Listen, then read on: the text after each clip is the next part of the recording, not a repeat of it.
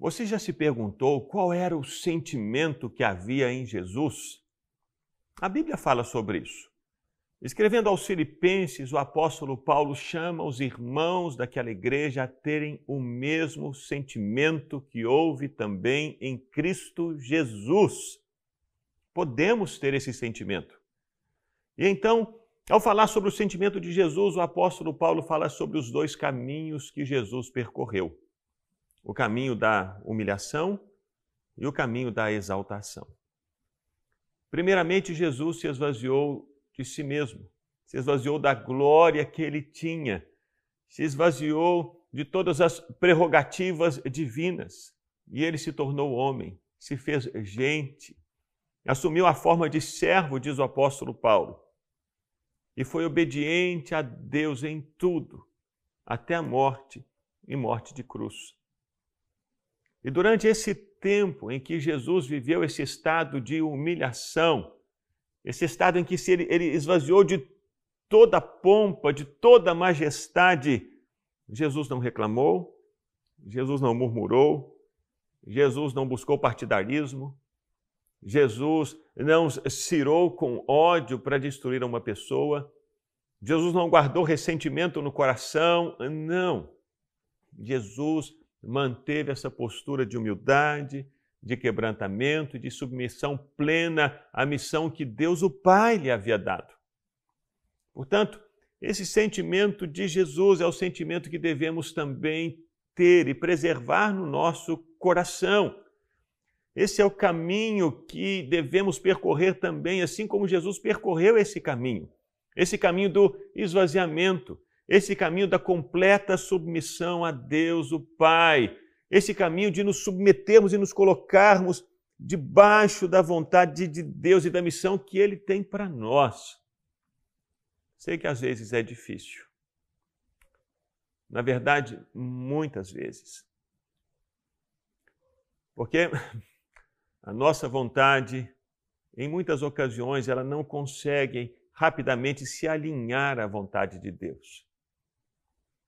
Mas nem por isso nós devemos deixar de tentar, devemos deixar de nos esforçar, devemos abandonar esse propósito de Deus para nós. Não, devemos continuar e permanecer nesse caminho da humilhação, do quebrantamento. Porque a Bíblia diz que depois desse estado de humilhação, quando Jesus foi obediente, obediente até a morte, morte de cruz, Deus, o Pai, o exaltou sobremaneira, ele deu um nome que está acima de todo nome, para que ao nome de Jesus se dobre todo o joelho no céu, na terra e debaixo da terra, e toda língua confesse: sim, Jesus é o Senhor. Portanto, antes desse estado de exaltação, de glória, em que Deus olha para nós e Deus nos abençoa e nos honra, Muitas vezes Deus nos leva a passar por esse caminho do esvaziamento, do quebrantamento. A Ana gravou uma canção que conta a história de Jesus nesses termos. O nome dessa canção é Exaltado. E eu queria que você ouvisse essa canção e deixasse essas palavras entrarem no seu coração. Se aproprie dessas palavras. E mais do que isso, busque vivê-las na sua vida.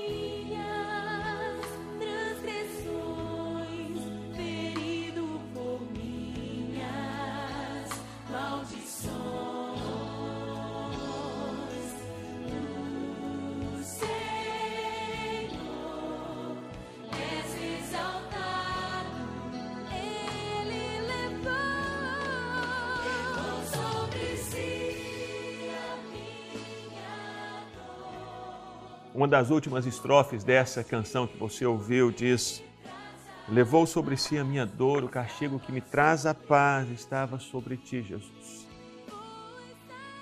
Eu fui sarado. Tu és o desejado de todas as nações, és o amado da minha alma, Jesus, és exaltado. Jesus foi exaltado porque ele se colocou debaixo da missão que Deus, o Pai, havia dado para ele. E se hoje experimentamos cura, se hoje experimentamos vida, se hoje podemos usufruir de liberdade, tudo isso só nos é possível porque Jesus percorreu o caminho que Deus, o Pai, havia estabelecido para ele. Recebemos bênçãos que não foram conquistadas por nós, foram conquistadas por Jesus, porque Jesus foi exaltado. E ele foi exaltado porque ele seguiu o caminho que Deus havia colocado para ele. Entenda isso. Siga o caminho de Deus. Ainda que pareça difícil, ainda que em muitas ocasiões seja doído, mantenha o curso, porque o resultado e a recompensa, a recompensa é maravilhosa. Que Jesus te abençoe.